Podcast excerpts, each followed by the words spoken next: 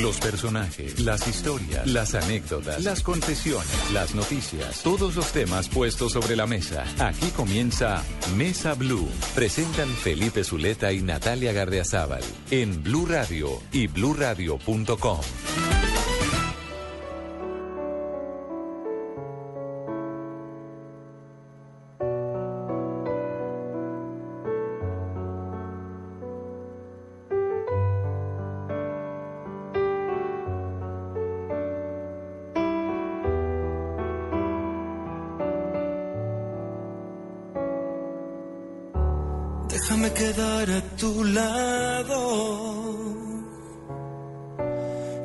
desates el nudo que hay en mi voz. Creo que el momento ha llegado y mi amor ya no aguanta un minuto callando. Déjame morir en tus labios. Tengan ustedes muy buenas tardes, bienvenidos a Mesa Blue, a nuestros amigos de Bogotá, Medellín, Cali, Barranquilla, Neiva y Villavicencio. Domingo 22 de septiembre, esperamos que estén pasando una feliz tarde en compañía de su familia, de sus hijos, de sus padres, de sus hermanos, de sus novios, de sus novios. Hoy vamos a variar un poco, llevamos ya varios programas hablando de política, hablando de temas técnicos, de temas que a veces para el domingo resultan interesantes, ciertamente, pero a veces eh, eh, nos cansan porque acabamos la semana oyendo de líos, de escándalos, de políticos, de listas de parlamentarios, de procuradores, de candidatos, etcétera. Por eso hoy hemos invitado a un joven artista, es una joven revelación colombiana. Eh, que lanzó hace tan solo unos pocos meses su primer disco que ya ciertamente se ha vuelto un éxito. Se trata de Rafael Bueno. Rafa, muy buenas tardes. Felipe, buenas tardes y muchas gracias por, por esta invitación a Blue Radio. Bueno, y hoy me acompaña Natalia Gardiazabal. Natalia es productora de Blue Radio, periodista y comunicadora y por supuesto es eh, gran admiradora de Rafael, por lo cual yo le dije, venga, me acompaña Natalia y hacemos la entrevista. Claro que sí, estoy ansiosa por conocer toda la vida de Rafael. Bueno, bueno Rafael, hablemos de sus inicios. ¿Por qué se metió en una vaina tan difícil y tan loca como tratar uno de ser famoso cantante? Porque era lo que mi corazón me decía realmente. Desde niño yo sentí esa necesidad de la música. Y como que la música también me llamaba, ¿no? Me llamaba para que yo estuviera ahí, como, compa- como compartiéndola. Entonces, era algo inevitable.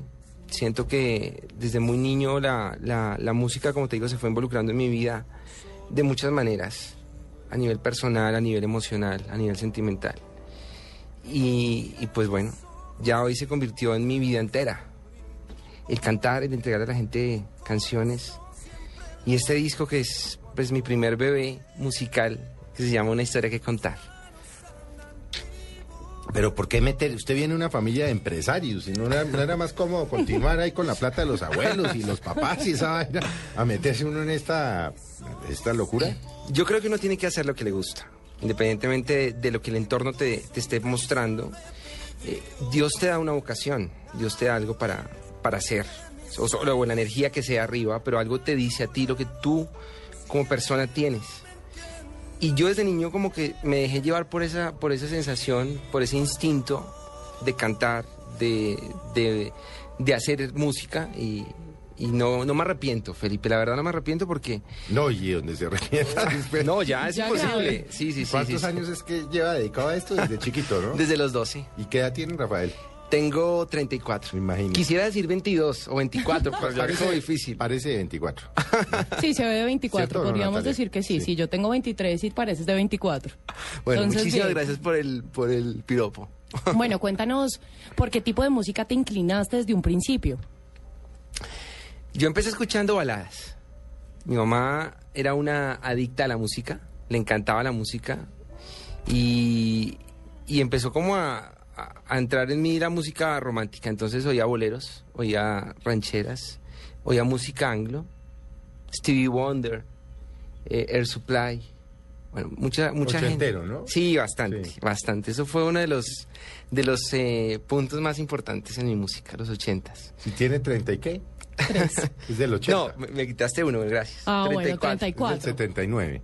Del 79. Sí. Enero del Y arra- 79. pero usted arrancó fue como un muchacho ahí de, de 80 Claro. y la cosa. No, y además, bueno, yo cantaba con mis amigos música de la época, ¿no? De la época en que estamos viviendo.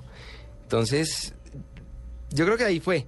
Empezamos a cantar y, y fue en juego, porque siempre lo dije y siempre lo, lo- lo he dicho. Fue un juego, empezamos ahí como entre amigos, bajemos a cantar, entonces cantábamos y en esas bajadas a cantar... Estuvo, estuvo en un grupo musical, ¿no? Sí, estuve en un grupo en la universidad que se llamaba Tacao, que era de pop latino. ¿Y, pero, ¿y qué estudió? Yo estudié mercado de publicidad. Y hasta ahí llegó la joda, ¿no? No, No, no, no, se aplica. Claro, Ya ha total. servido, ¿no? Sí, claro, Ha le ha servido servido. Para la imagen y todo eso. Estamos conversando ahorita precisamente. Que le ha funcionado. Sí, yo siento que la, yo la estudié para eso. Yo realmente no me veía en una agencia de publicidad. Yo me veía era sumándosela a mi música, porque la música realmente tiene... Algo que tiene la música de bonito es que se suman muchas artes, ¿no? No solamente es la parte, de, digamos, de, de escuchar, auditiva, sino es moda, es eh, diseño, es fotografía.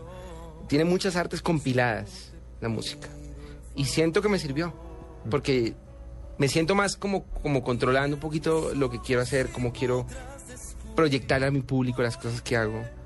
Obviamente rodeado de gente que sabe del tema. Porque Sí, pues, uno no sabe todo. No, no, no. Y uno no puede dejar tampoco que uno haga todo porque pierde un poquito de objetividad. Pero, pero yo creo que el, el- el criterio es importante tenerlo, ¿no? Para las cosas que tú haces, en todo en la vida, no solamente en la música, en cualquier carrera que tú hagas. Así sea hacer zapatos, pero que sepas de verdad cómo los quieres hacer, qué marca quieres poner, cómo quieres que tu marca se vea. Rafael, ¿por qué es tan difícil pegar? ¿Qué es lo que pasa en el medio de la radio? Lo difícil no es Porque pegar. la otra vez estuvimos aquí con eh, una magnífica entrevista también con Santiago Cruz y nos contaba me- y nos decía fracaso tras fracaso, tras fracaso, tras fracaso, tras fracaso, hasta que en un momento le, pegó.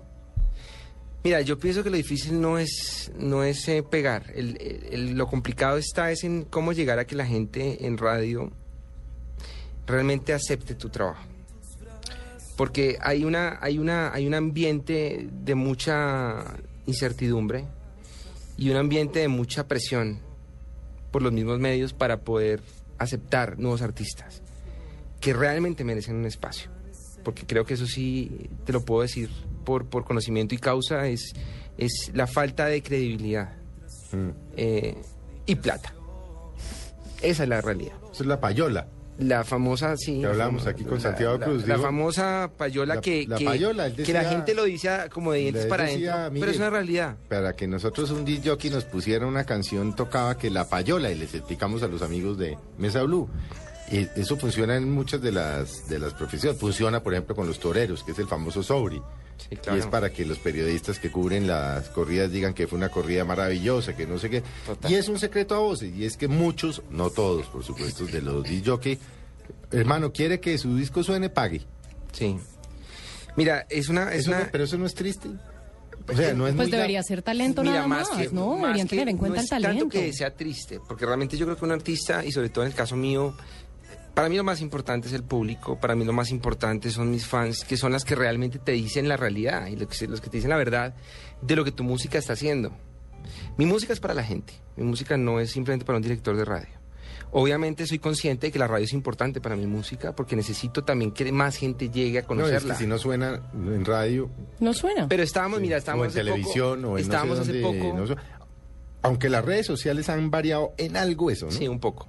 A eso iba. Hace poco estuve en Bomb Music Market porque tuve la, el- digamos, la suerte de, de quedar seleccionado por. ¿Qué es por- eso? No, es no me una hable- rueda, bueno, es una rueda de negocios. Ah, no, a mí es no me una rueda- hable de chino. A mí explíqueme. Sí, a mí Por explíqueme. favor. Es una rueda de negocios donde tienes la Bomb posibilidad. Music Market, Bomb ¿no? Music Market que lo hizo la Cámara de Comercio por medio del equipo de Fernán Martínez. Ellos fueron los que se encargaron de toda Sí. la, la producción del evento. Sí. Fue un evento muy importante porque d- digamos que uno llega a conocer mucho lo que les está pasando a muchos de los artistas, colegas, amigos míos, gente que está en el mismo en la misma lucha. Hubo conferencias con gente muy importante de la música y todo lleva al punto en donde estamos, que es que no puede uno depender de radio, no puede depender uno de un canal de video para que tu video rote. Hoy en día el mundo se ha globalizado un poco más y eso tiene que servir y ha servido mucho para los artistas porque creo que ya podemos llegarle a mucha más gente sin necesidad de estar necesariamente estar en una radio, ¿no? Hay muchas radios ya hoy por internet. Hay muchos canales de, de videos, YouTube, por ejemplo, es Sí. un canal importantísimo hoy en día para muchos artistas. Pues por YouTube lanzan muchos videos los Claro, artistas. Claro. Entonces siento que como que no se puede uno solamente limitar a radio, aunque no dejo de, de reconocer que es importante y, y el mayor deseo que yo tengo es que va, o sea, que suene eh, mi disco. Estamos en ese proceso, en ese trabajo día a día.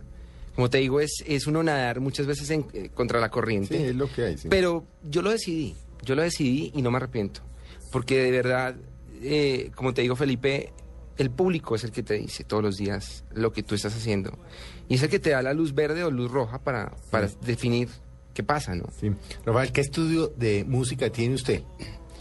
Bueno, yo soy empírico. Sí, Una gran voz. parte, gran parte es empírica. Pero yo veo, yo veo en algún concierto suyo vi que usted se mete con los músicos y, y, pues no los critica, les dice váyase por aquí, váyase por allá. O sea, algo tiene que saber de música. Sí. Bueno, digamos que hay una parte que es, es innata en mí, que eso, eso viene contigo en la sangre, la música. Yo siempre he sentido la música eh, de una manera muy especial que vibra en mi cuerpo, ¿no? Yo cuando hablo con mis músicos los les hablo como estando hablando contigo. Yo no me pongo a hablarles de métale una- un sol o un silencio ahí, o sea, palabras técnicas porque realmente eh, desconozco un poco el tema. Los músicos míos me entienden cuando yo les hablo con un lenguaje normal. Sí, hermano, ábrame un espacio ahí, eso. O métale un bajo, coloquial. un slap y un glissando en algún momento y le hago el ruido con el, como si yo fuera el bajo, porque creo que es la forma de comunicarse. La música es, es así. O sea, la música es, no, es, no es tan técnica como la gente la cree. Tuve, obviamente, para mi voz sí tuve unos maestros. Tuvo técnica musical. Sí, ¿no? sí, tuve, tuve dos maestros, uno cubano que se llama Ben Facón, que era- es un cantante lírico. Conocí que pero yo tenía en esa época 18 años, ahí me enseñó algunas técnicas. Después con Jackie Rosso también tuve otra, otra parte de, de estudios. Y lo demás es el día a día. Todos los días y cantando todos los días. Aprendiendo Yo así todo el tiempo. Así esté en el escenario o no esté, yo necesito estar cantando. Uno no, no se puede creer que porque canta ya es un músculo, como cualquier otro. Es como el deportista, sí. claro. Sí, claro, Entonces, cantando todo el tiempo. es una disciplina, por eso te digo que es una carrera de, de- no solamente de, de perseverancia, de paciencia, sino de, de mucha disciplina. Y en donde todos los días tienes que estar preparando. Preparando e innovando, creería yo. Sí. Bueno, cuéntame por qué te saliste del grupo. ¿Por qué decidiste empezar como solista? Era una decisión que yo venía estudiando hace mucho tiempo.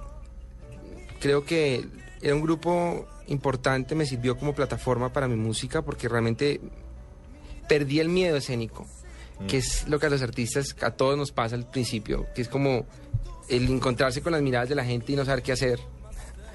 Me temblaba la mano, por ejemplo, se me secaba la garganta, esos eran los síntomas más importantes. Me empezaba a dar sueño, con que empezaba a bostezar. Hay cosas que nos han perdido. Digamos que la ansiedad, ese, ese cosquilleo como en la parte como del... Pero eso no es lo la- que los mueve un poco a todos. Totalmente. Esa angustia, esos nervios. Yo creo que ese el día que deje de pasar eso, yo creo que ya se acaba la magia. Y creo que nos pasa a todos, desde la gente que está comenzando, la gente que ya en un proceso, hasta la gente que está muy arriba. Es esa ansiedad porque cada público es nuevo, cada escenario y cada concierto es diferente. Entonces creo que es importante uno no perder eso. Pero sí es importante el tema de, de- del proceso, digamos, que yo viví con el grupo, porque como te digo, fue una experiencia muy bonita. Pero sentí en un momento de mi vida que tocaba parar, porque ya sentí que, que podía arrancar solo. Me sentía capaz de, de- de poder controlar al 100% mi carrera. Muchas veces cuando estás en grupos tienes que depender de muchos comentarios, No, muchas... muchos les ha pasado que empezaron en grupos, ¿no? Sí. Juanes. La mayoría, empezó sí. con- En Equimosis creo que se llamaba. Equimosis. Sí. Entonces tomé la decisión y no me arrepiento, porque de verdad me siento muy pleno y muy contento. Bueno, ¿y quién compone? ¿Cómo es el tema de quién compone? Porque usted compone o tiene unos compositores, Sí. se sienta con ellos. Eh, porque, por ejemplo, cuando hablamos con Santiago, él decía que él se la pasa componiendo, componiendo, componiendo, componiendo, componiendo, que escribe bota, que escribe bota. Eh, creo, que, creo que Santiago nos dijo que él tampoco lee mm, Dijo, yo grabo en una grabadora y después claro. se lo llevo a un músico para que Eso lo nos pasa. Uno muchas veces está así y de pronto se le pasa un coro. Yo empecé con Dame, que es una de las canciones del disco, empezó así. Yo toco guitarra, la toco para mí, como para, para herramienta. No es que yo me pare en el escenario a tocar guitarra, cantar, lo puedo hacer, pero me siento que le dejo más bien al guitarrista que tengo. Al que sabe, mejor. Sí. Yo controlo lo que puedo controlar, lo que siento que no puedo controlar al 100%, prefiero de- dejárselo a la persona que lo pueda hacer. Pero empecé a tocar guitarra, entonces empecé a hacer un ritmo, un, un riff de guitarra como un ritmo y se fue quedando el ritmo y dije, bueno, ahora qué letra le meto. pero esto es de meses. No, eh, yo no tengo esa inspiración Ah, no, de... Momentánea. Pero hay, hay unos que sí. Sí, hay- hay gente que un sí. don. Hay gente que le fluye que de en un momento vez, de un tú le momento dices, a otro. Claro, sí, dices, claro. hagamos una canción y se la hacen aquí. Yo soy un poco más demorado eso, porque pues digamos, estoy en un proceso también ahí, y empecé a hacer la canción, después le metí el coro, después empecé como a escribir y grababa, iba en el carro y grababa un, porque se me metía en la cabeza algo y decía, tengo que grabarlo porque después se me olvida. O nos pasa que estamos durmiendo y nos acordamos, se nos viene a la mente algo. Y toca levantarse y grabar porque se- esa es una musa inspiradora. Pues eso son 24 horas en función de esa vaina. Totalmente. Entonces, dejó est- esta canción quedó así, después ya como que la pude tener completa y se la entrega a Nicolás, que es el compositor de este ¿Nicolás disco. Ruiz. Juan Nicolás Ruiz, él es el compositor, coproductor del disco conmigo, productor ejecutivo conmigo del disco y es mi mano derecha. Él es, aparte que le comentaba a Natalia antes de entrar a, a- a grabar, eh, era, era, era, aparte de eso era, era un, era un, era un, era mi mano derecha, ¿no? Sí, claro, el tu amigo me en- estabas en el diciendo. proyecto, en el proyecto era mi mano derecha y, y, y empezamos a trabajar este disco desde el principio, con muchas cosas importantes. Eh, entre esas fue empezar a decirle, a- darle a cada canción un norte, ¿no? Que era importante hacerlo. Eh, y creo que quedó muy, yo quedé muy satisfecho porque realmente hicimos un trabajo en equipo importante. Eh, como te digo, Nicolás sí tiene ese talento. De componer El- tan, tan, tan. Sí. Y él venía guardando muchas canciones que después empezamos a sacar. Me decía, Rafa, esta no sé. Entonces le dije, "Es- pues, muéstramela. Y por ejemplo, Tú te lo pierdes. Fue una de las primeras canciones que quedó incluida para este disco. Y él no creía mucho en esa canción. Me dijo, es que yo la canción no la siento, Rafa, para usted. La empecé a escuchar y le dije, no, esta canción déjela. Esta canción ya la sentí que es para mí. Se extravió igual. Entonces cada canción empezó a coger como su norte. Después me dijo, Rafa, bueno, ¿qué quiere decir en esta canción? O- porque ya estábamos volviéndonos muy romanticones en el disco y dijimos, no, tampoco. Toca como que no se nos vaya a poner la poco, gente sí. a llorar. Porque ¿Qué ritmos, tiene la- ¿Qué ritmos tiene el disco? Este es un disco que está marcado. balada y pop, ¿no? Es Eso, pop balada y entre ese, entre ese espectro, o sea, digamos que está una parte que es pop latino. eh, está Tú te lo pierdes y quién te dijo se extravió, son como de esa línea. Después hay un pop más, más anglo, con, digamos, con pinceladas de funk y soul, Ah, que son Dami. allá- Allá me enredé yo, ¿no? Bueno, ni pero que sí. lo uno ni que el otro. Pero bueno, pero el pop... Eso está hablando un señor de 53 años. No, no. bueno, digamos, para resumírtelo, es un pop, es un pop más americano, más mexicano. Está Dame, está Quizá, está Llegaste tú, son esas tres. Después vamos a las baladas. Pero fíjese, fíjese, yo no sé si es su caso, pero normalmente cogen uno un disco de estas, 11, 12 tiene, ¿cuántos 12, tiene? 12. Y- 12, pero una repetida, acuérdate. Hay una repetida, sí, Sí, que es el bonus track. que es el bonus track, pero normalmente lo que pasa ahí es que pegan una, pegan dos, Sí. no pegan 10 ni por el berraco. Yo siento que el artista tiene que O hacer... a mí me pasa esa vaina, yo cuando voy y compro un disco que me gusta Dos una canciones. o dos canciones, Dos otras 10 canciones, el hago resto es chan, chan, como chan, de chan, chan, relleno. chan, chan, chan. Mira, yo... Adelanto, adelanto, adelanto, adelanto. Yo digo que uno tiene que hacer, y hablo yo como artista, uno tiene que hacer canciones en donde todas sean buenas y todas sean éxitos para ti. Porque uno tiene que, uno no puede, o por lo menos, yo no puedo meter canciones de relleno porque me sentiría, yo tengo que interpretarlas, partamos de ahí, entonces tengo que sentir lo que canto, definitivamente. Cuando empezamos a hacer este disco, uno es consciente que tiene que hacer canciones radiales, porque uno no se puede tampoco meter en la, en la mentira de que todas van a ser radiales, no, hay canciones que son más de disfrutarlas. Más comerciales. Que la gente las pueda oír en su carro o en su casa o en el iPod o en el aparato que quiera, en reproductor y las pueda disfrutar y que uno sabe que no van a ser radiales. Pero sí tienen que haber otras que uno sabe que tienen que tener por tiempos, por, por coro, por ritmo, tienen que tener ese viaje, ¿no? Sí. Importante. Entonces, ahí quedaron. Bueno, ¿por qué no, por qué no, no vimos un poco de, de Mira en mis ojos? Y nos cuenta un poco la historia de la canción, porque que, que- pues que, bueno, todas las ¿Qué como pasó? todas las canciones tienen ahí un rollo, estaba enamorado, estaba ¿Qué me pasó? o estaba Entusado. des- entusado, O que, no, o, que, o que no me pasó. O que no le pasó, claro. Oigámosla un poco y nos cuenta un poco la, la historia. Llévate contigo los restos de mi razón. Guárdame en el fondo de tu corazón los besos que nunca te he dado. Si no encuentras una explicación, solo te pido el favor. Mira mis ojos y podrás descubrir porque cuando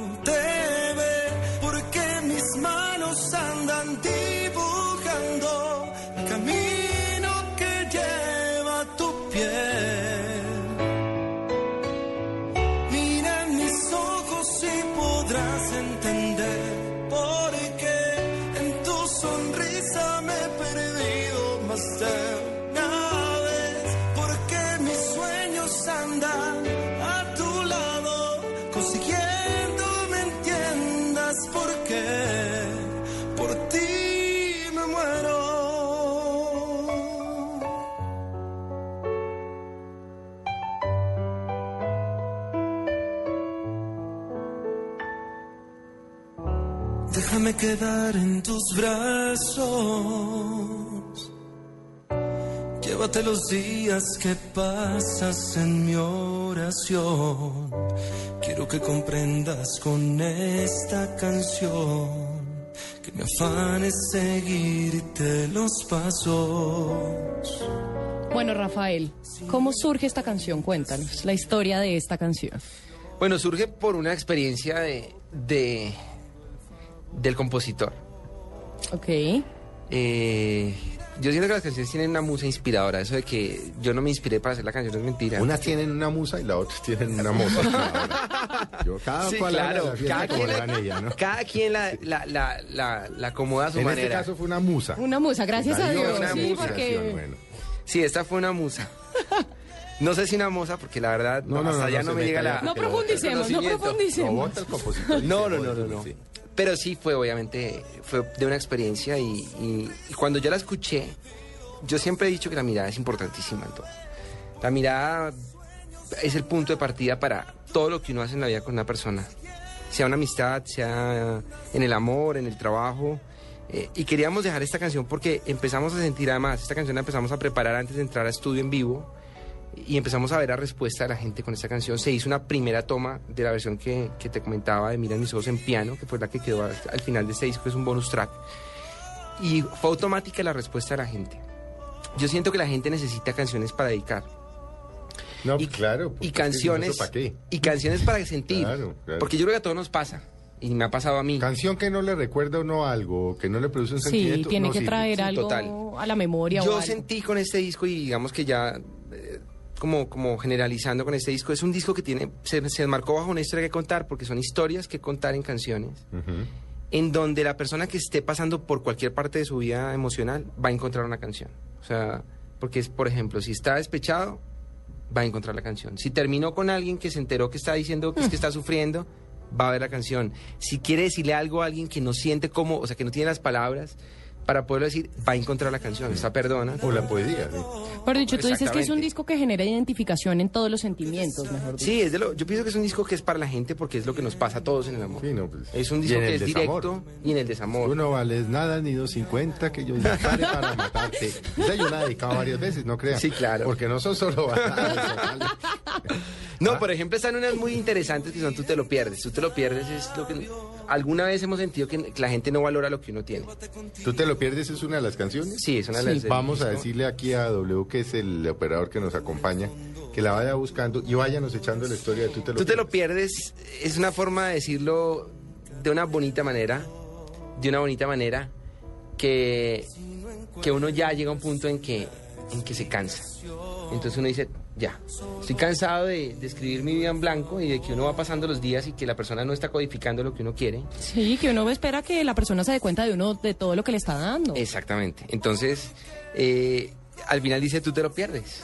Tú te lo pierdes porque finalmente, si sigues así, tú te lo pierdes. Claro, pero entonces la canción que dice, ¿qué se pierde esa persona? Ah, bueno, eso ya se lo deja a uno a la persona que está viviendo con la otra lo que se está perdiendo. Uno no sabe, hay tantas cosas que se pueden perder, ¿no? Sí, claro. O sea, yo siento que cada persona tiene un encanto en muchas cosas.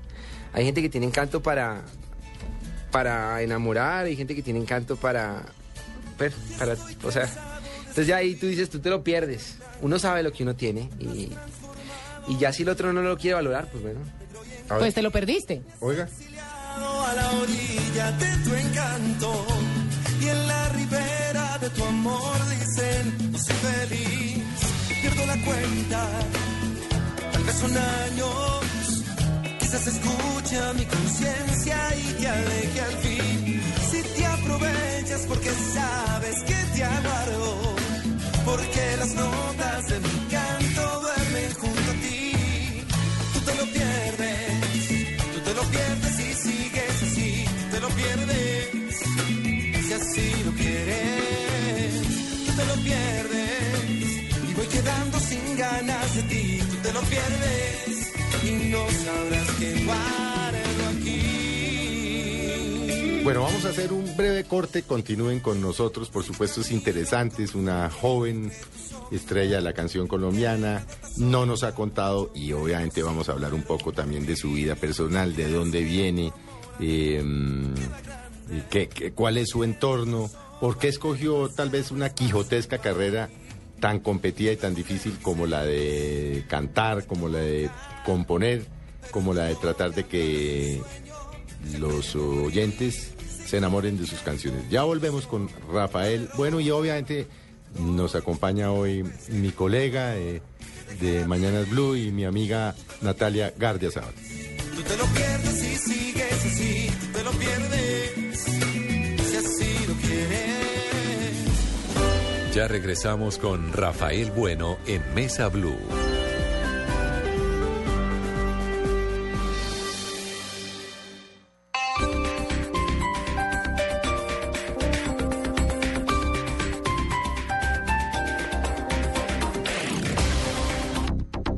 Este mes, Pietran quiere demostrarte que hay muchas opciones para cuidar tu corazón. Una de ellas es convertirlo en un personaje virtual. Entra a tu tienda de aplicaciones, descarga la aplicación Corazón con doble P, manténlo feliz y saludable y podrás ganar un fin de semana en Santa Marta. Pietran, cuidarte es un placer. Promoción válida del 9 de septiembre al 9 de octubre de 2013. Consulta condiciones y restricciones en la línea 018 519 368 o ingresa a www.pietran.com.co.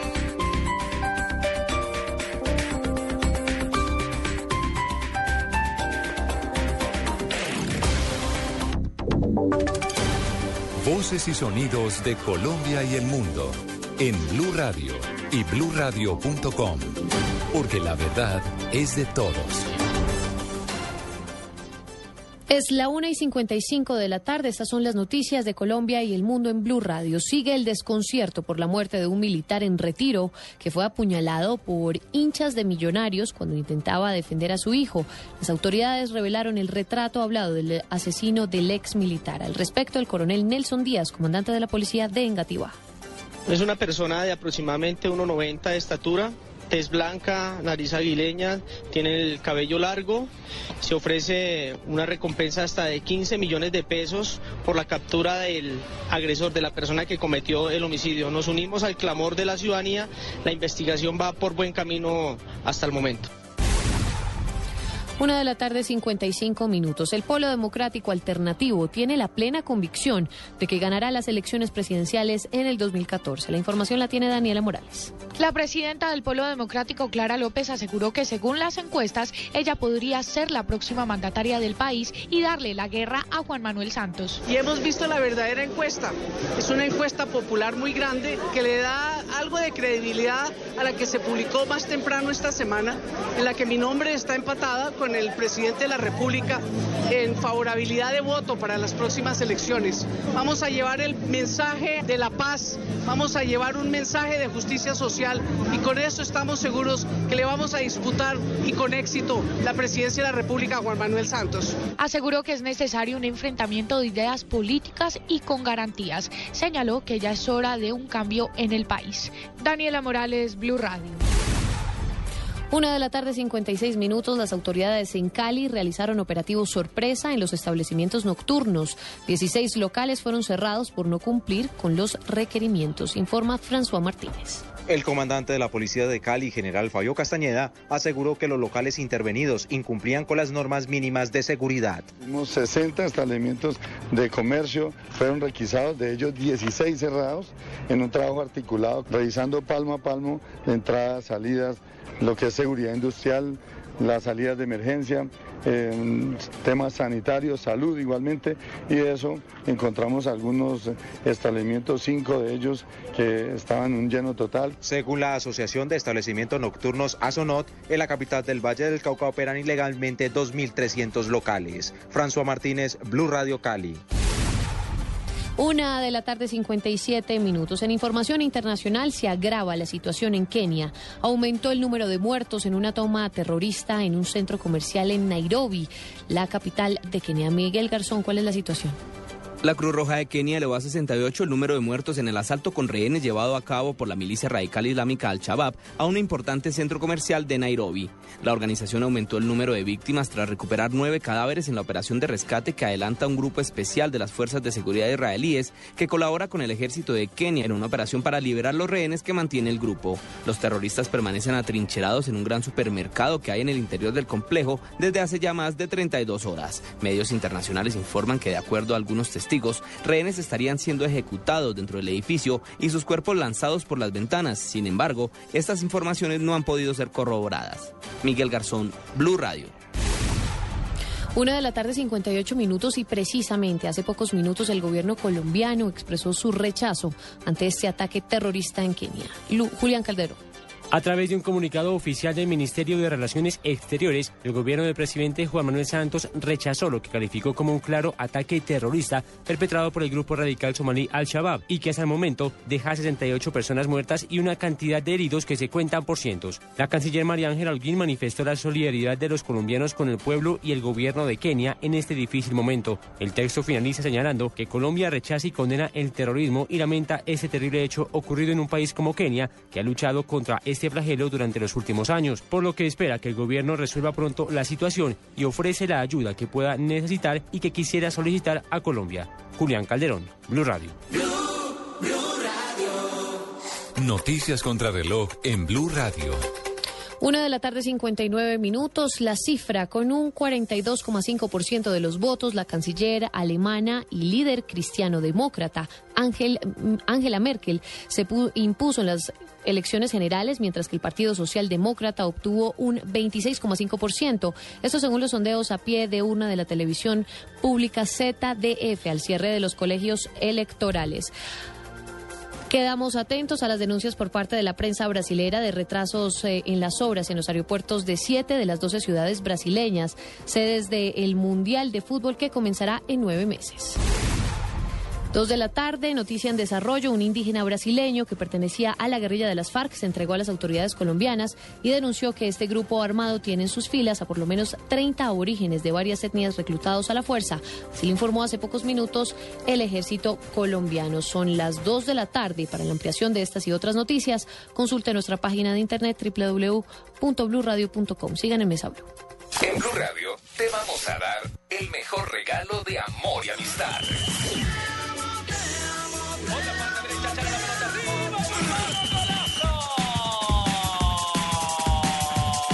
Todos los regalos. O quizás simplemente te regale una rosa. Todas las caricias. Fácil, fácil frente a una defensa que no se sabe parar. Todo el amor. fútbol.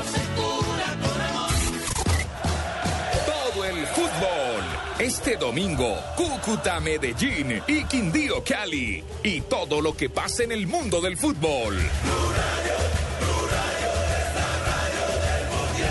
En Blue Radio, amor y amistad por el fútbol. Porque todo lo que hacemos. hago por ti. Continuamos con Rafael Bueno en Mesa Blue. Blue Radio, la nueva alternativa.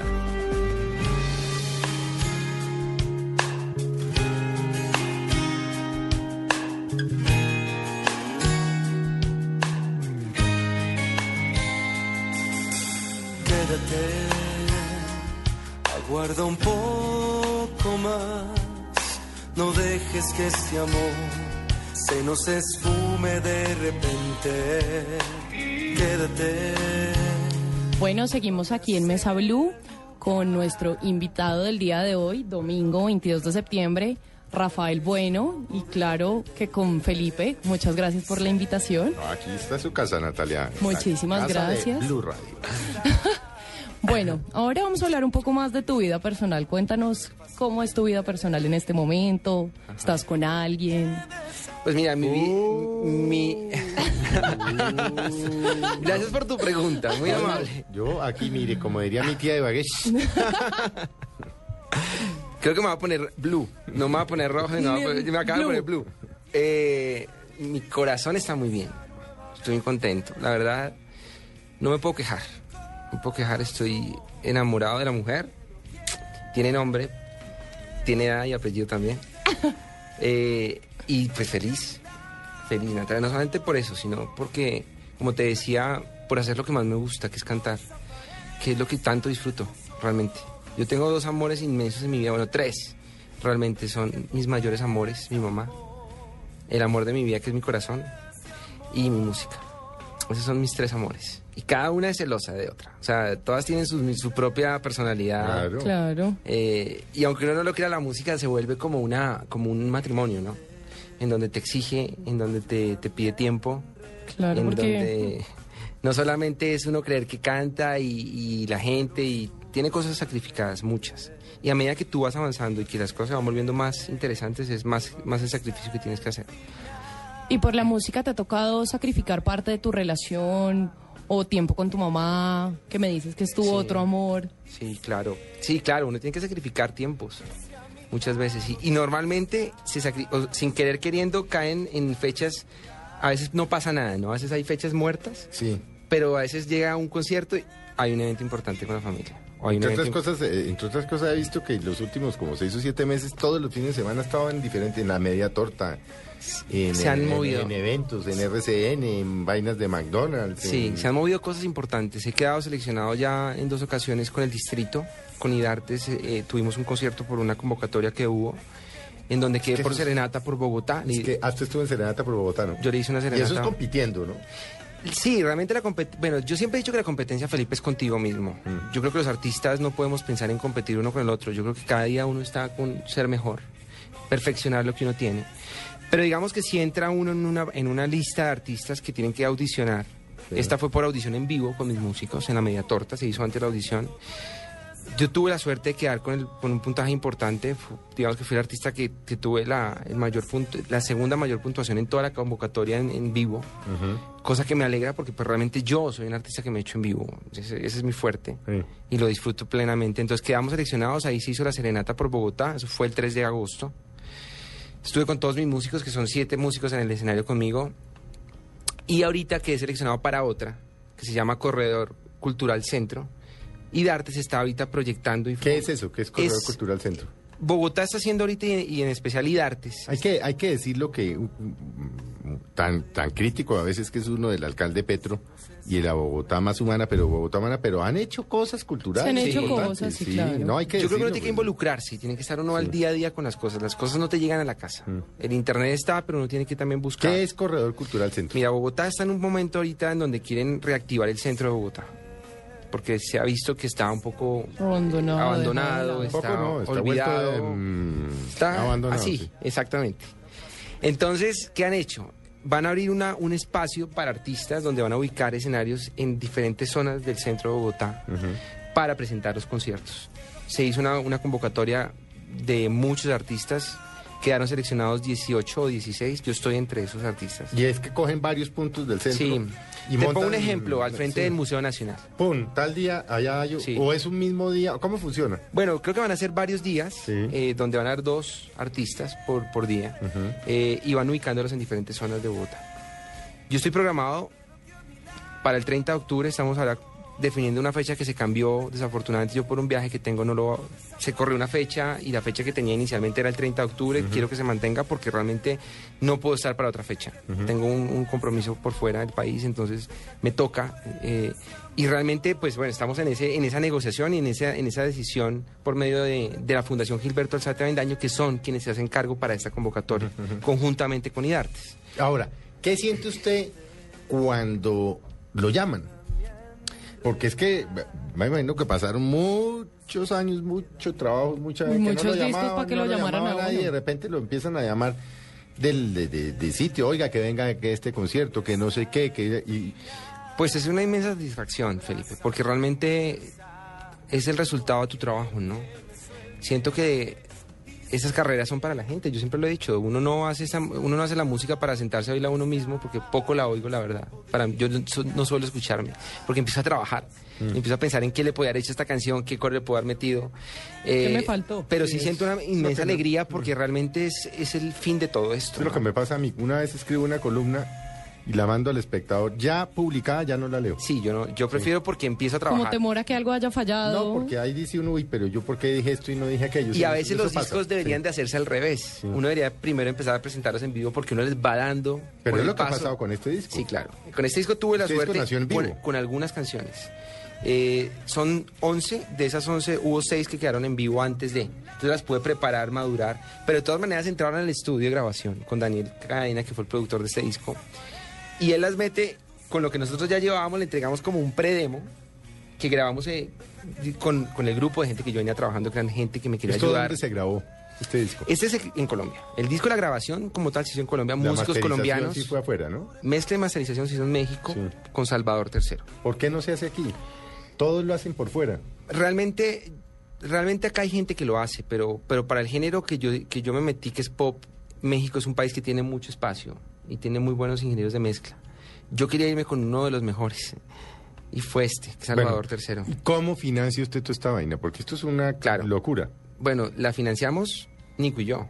Por eso te digo que somos coproductores y productores ejecutivos de este disco. Nos metimos en Y este... amigos, además, En esta, sí, además es mi... Bueno, es, es, Es una es mano loca. derecha. Y nos metimos en esta vorágine de, Mm. de financiera eh, que hemos ido manejando muy bien. Digamos que se ha ido manejando. Obviamente sí necesitamos más espacios de difusión, queremos presentarnos en más ciudades, porque realmente es esto, ¿no? Yo quiero cantar. Yo realmente lo que digo es, yo necesito empezar a hacer... cantar, sí. Cantar en diferentes escenarios, poder viajar, hacer lo que más me gusta, porque realmente he sentido que el público cuando hemos estado en vivo lo ha recibido muy bien. Aparte de que yo incluyo eh, en este disco, pues mi disco, que es importante, lo más importante. Yo tengo una parte importante del repertorio que son rancheras y bol- boleros y rancheras, que incluyen los conciertos y algunos covers. Entre esos está uno de Juan Luis Guerra que se llama Sabia Manera. Eh, Mil Horas de Los Abuelos de la Nada, que es, Mm. una, es una canción excelente y que tiene muy el corte de lo que yo quiero. Está Lágrimas Negras. Eh, está Mía de Armando Manzanero. Entonces es un concierto muy interesante y, y hemos sentido, este año he tenido, mira, por ejemplo, he tenido la suerte de estar en cuatro eventos, uno en la Teletón, en Suacha. Y tuvieras, por ejemplo, la, la- la comunicación con el público, de llegar a mostrarles las canciones que no conocen Sí, que no y ver cómo se idea. conectan con la música y cómo se conectan con lo que hago. Eso fue una de las experiencias más bonitas. La otra fue en una fundación que, que- que he estado como, entre comillas, apadrinando, donde tú tuviste la oportunidad de estar en, en la Fontana en un momento. Yo apadriné una fundación que se llama Debra, ¿Qué que es de los qué? niños. Ellos tienen una, ellos tienen una, una fundación importantísima que es para los niños que tienen piel de mariposa. Que es Mm. esa piel supremamente delicada, que Ah, no, no, puede sí dar con el sol, Ajá. no les puede dar el sol, no les puede dar nada. Tienen que estar hidratados todo el tiempo, sí, se les es terrible, cuartea. es una enfermedad muy delicada y son angelitos, ¿no? Y yo apariné para ese concierto de la fundación, de ahí quedó como una, digamos, como una relación muy bonita. Y después me invitaron a una que hicieron general con muchas más fundaciones. En el Parque de los Novios también fue una respuesta increíble. Después para el lanzamiento de una novela de un canal también. Entonces yo siento que lo que No, falta... RCN, dígalo de frente. Lo que ¿o no? falta, sí, bueno, fue el lanzamiento de una novela. nosotros no, no, pues sí, por eso somos Un la lanzamiento de una novela. no tenemos problemas con, con nadie. Con otros medios. He tenido la oportunidad de estar en dos lanzamientos de RCN y, y realmente es con público que es el público eh, más, más popular, digamos, en el país. Y es muy bonita la respuesta. Entonces eso para mí es lo más importante. Necesito seguir cantando porque me hace falta. O sea, yo siento que los artistas también tenemos que empezar a dar... O sea, hay dos cosas. Una es que uno quiere cantar, pero bajo qué condiciones. Porque tampoco se puede volver que el trabajo de uno eh, sea free todo el tiempo. No, no, no. pues Porque llega un punto en sí, que, uno tiene que tus músicos están contigo, hay músicos hay que conmigo. pagar, además, No, claro, y uno claro. tiene que ganar. Entonces me ha no, tocado ¿de qué muchas veces uno? decir, no voy, porque desafortunadamente también yo tengo músicos que están conmigo que Sí, viven de la que sea música. una fundación o una causa. Exactamente, y lo he hecho. Sí. Y lo disfruto y no, no me duele. Al contrario, lo valoro porque siempre he, querido, siempre he tenido esa sensación de que la música tiene que también ayudar. y tiene que ser un granito de arena para muchas fundaciones, para gente que realmente lo necesita. Pero también hay otra parte que es un negocio, ¿no? Yo soy un producto y yo soy consciente de eso. Así como cuando tú vas a, una- a un supermercado y ves en una góndola, ves una lata de, de diferentes cervezas y hay diferentes colores y cada una sabe distinto, pues así somos los artistas. Claro. Tienen un precio. Algunos valen más, algunos valen menos. Pero finalmente todos están haciendo música y todos están soñando por hacer música. Yo creo que todos, y yo te lo comentaba en el evento de Bone Music Market, yo miraba que quedaron 1.500 personas, entraron a esa convocatoria, esas 1.500 se seleccionaron 200. Y esos 200 que estábamos ahí, estamos soñando, y los 1.000 que, bueno, y los 1.300 que quedaban por fuera, están en lo mismo, en la misma lucha. Uno veía artistas que ya están sonando ahí. Entonces yo decía, no es fácil, porque es gente que lleva ya en el medio, digamos, eh, moviéndose hace mucho tiempo, y uno dice, ¿por qué están acá?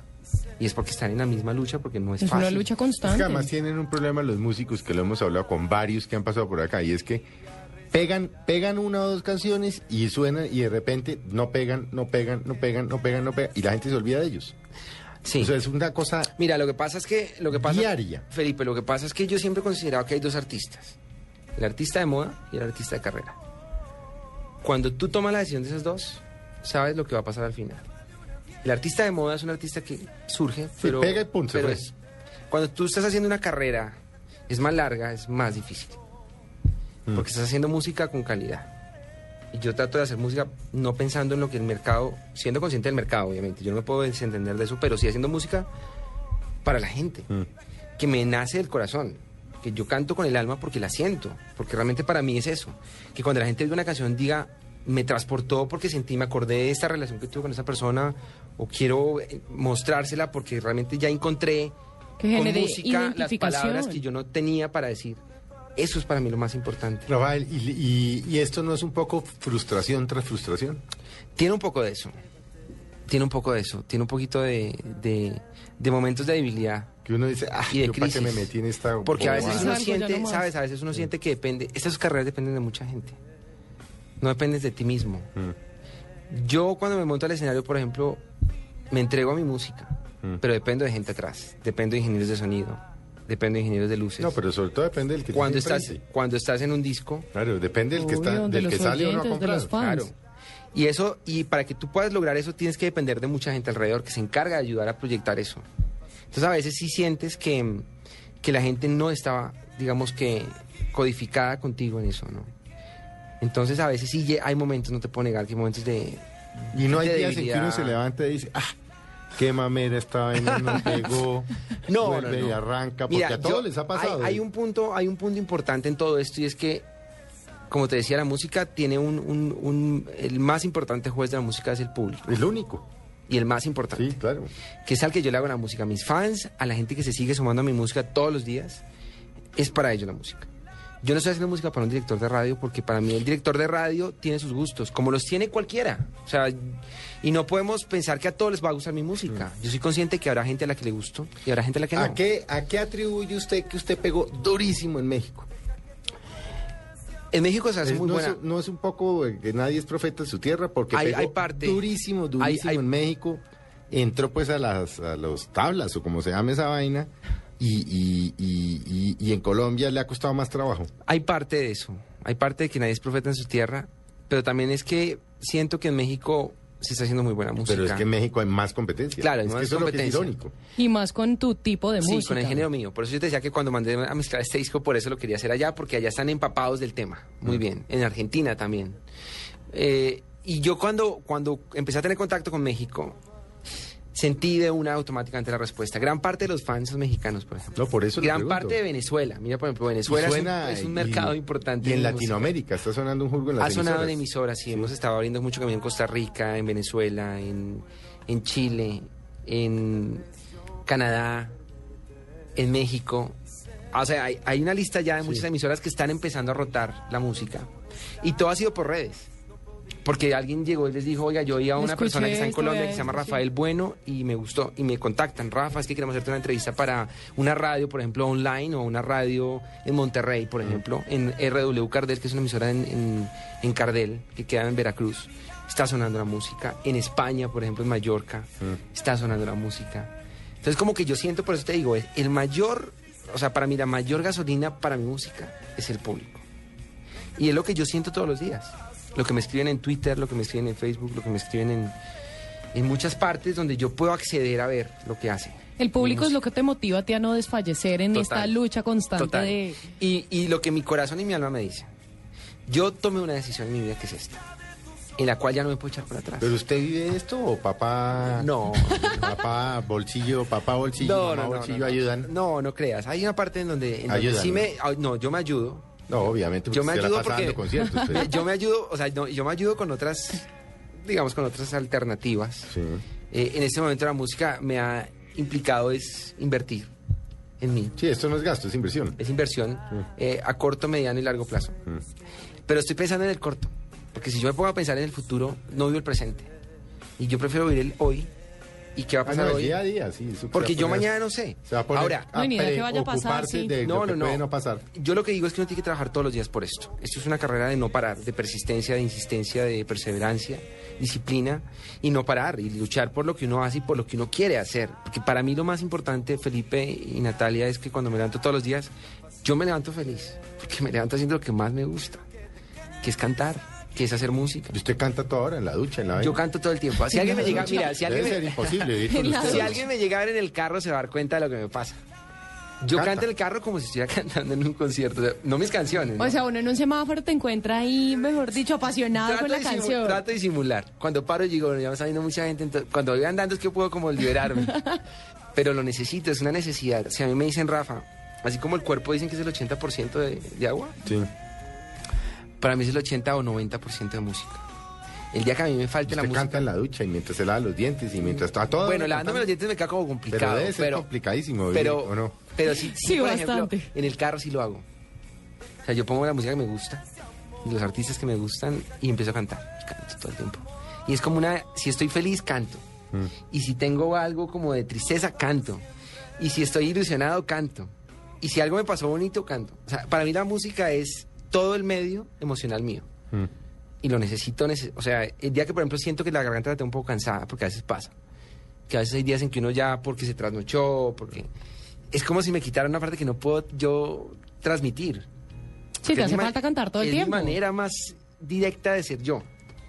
Entonces sí es, es importante, es importante. Y hace ejercicios ahí de garganta y... Sí, claro, los calentamientos que, que hay la para la lengua, voz, que que son no. Bueno, ¿y qué chistosísimos. tomas? También son- para la garganta. Yo pensé que me iba a Los, decir, bueno, pero los hazlos acá. calentamientos, los calentamientos son chistos, porque no sí, son, son, muecas, ¿no? son, son muecas. Sacar Parecen la lengua y parecen así. un payaso. Sí, sí, sí, sí, sí. Pero son importantes, son necesarios. Yo cuando voy a ensayar, por ejemplo, en mi casa, que hago lo- con las pistas, caliento. Y después de, de cantar, tengo que dejar un tiempo de reposo. El dormir es muy importante para los músicos, y para, bueno, en, especial para los cantantes. La gente identifica cantante con rumba y es lo peor para el cantante. Para, para los cantantes, o por lo menos Sí. para mí, yo hablo a título personal. Yo necesito descansar muchísimo. Para mí lo más importante es el sueño.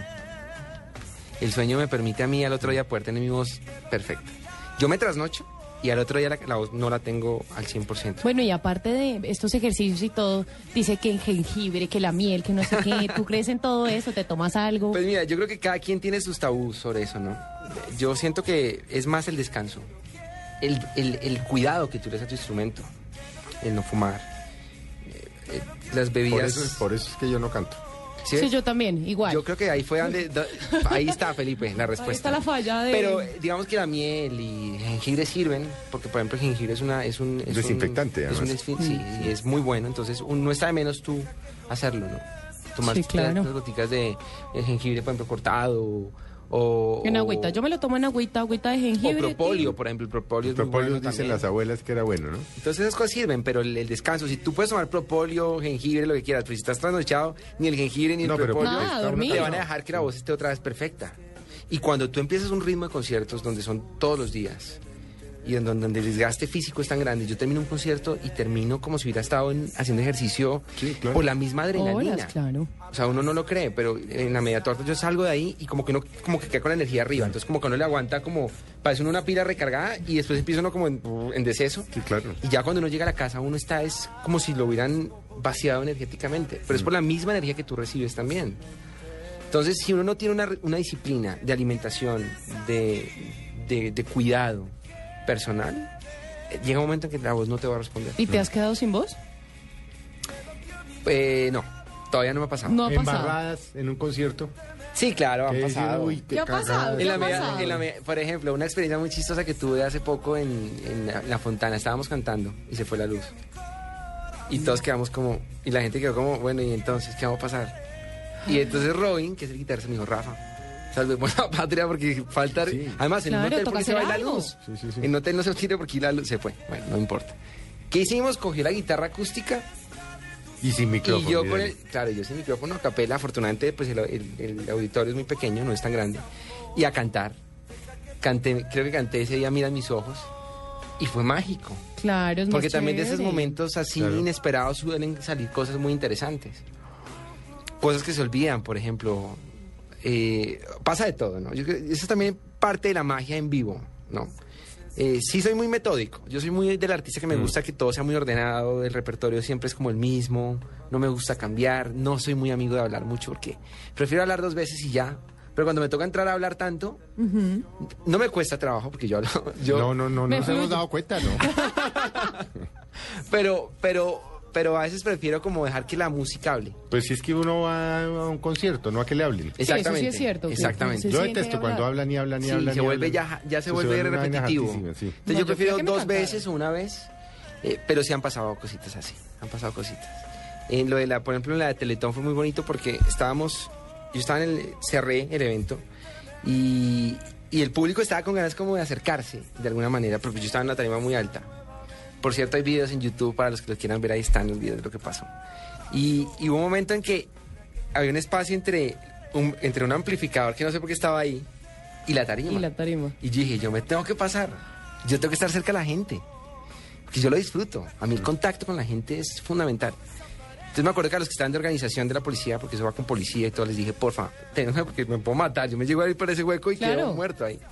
Pasé a la, a la, como a la, a la, mm, al monitor que estaba ahí y fue mágico también. Porque fue estar con la gente, entonces como que la gente no lo esperaba. Tuvimos un momento muy bonito con Tú te lo pierdes, que era la canción con la que yo cerraba. Y después de eso, ya cuando me fui a bajar del escenario, la policía le tocó No. atrás organizarse para poder salir. Porque ya era mucha la gente que quería saludar, que quería estar en contacto y bueno, son cosas que suceden, ¿no? Bueno, Rafael, y si yo quiero, mm, dice, porque estoy oyendo y dice, oiga, ese tipo canta chévere, ¿qué hago? ¿Dónde consigo el disco o qué hago? Pues mira, en todos los semáforos de Bogotá, no mentiras. Eh, se, puede, se puede conseguir en iTunes. En iTunes está, digamos, ya el disco a la venta en Amazon, en Google Play. Sí, porque entre otras los muchachos bajan es una canción hoy en día. la gente- Sí, la puede descargar la canción. ¿Qué se está haciendo, por ejemplo? La gente que compra el disco o las canciones mandan un, un mensaje en Twitter, en el Twitter oficial, eh, que ¿Qué es es Rafa? Rafa Bueno Oficial o Rafael Bueno y ahí aparece como la foto. Ponen la foto, digamos, del reproductor con la canción, se les está mandando una canción inédita que no quedó en el disco que se llama Insensatez, que supuestamente iba a ser el bonus track que no fue. Entonces se les está regalando. Chévere. Eh, a la A gente que- través de Twitter. a través de Twitter. Ponen la foto, digamos, de la- le toman la foto Estoy al iPod. escuchando esta canción Ah, y le la toman la foto- foto a su computador. Twitter. No, No no, al No, al reprodu- reproductor donde estás escuchando la canción Ah. y la suben a, a Ah, yo- Twitter. Eso yo no entiendo, pero ahora quién entiende. La suben y ya, con eso ya. Y con eso reciben la canción. Con eso recién la- mandan el correo, obviamente. Se está haciendo, por ejemplo, ahorita se han estado haciendo premios, se están regalando discos digitales cada semana o semana y media. Se les manda por web transfer, se les manda el disco completo con Mm. el inédito. Entonces yo como no entiendo de eso. Pero estoy hablando en español, ¿no? Sí, no, pero No, eso- ahí se entiende. Ay, por- por- Eso a se manda por red, mejor Por la página, por la página eso web. que llaman la web. Como se diría ahora. La web, la web. Por la página web también pueden entrar rafaelbueno.net. Ahí aparece el disco, pueden también descargar las canciones. Hay muchos medios, o sea, la- yo pienso que Es ya hay un digital, totalmente. inicialmente es digital. Sí.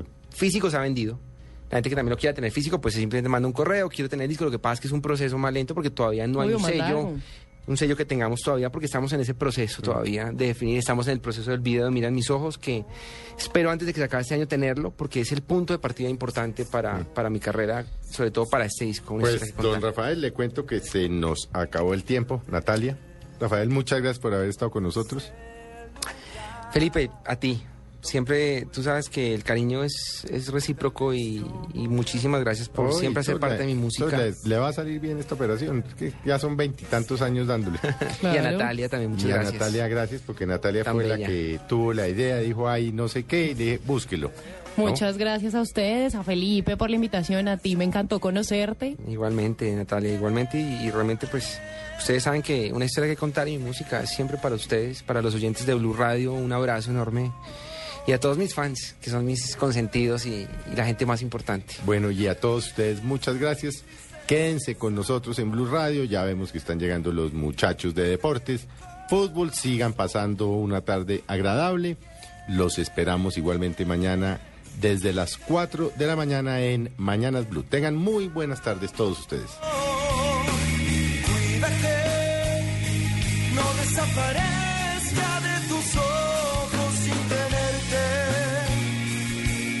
todo ese amor, deja que todo ese amor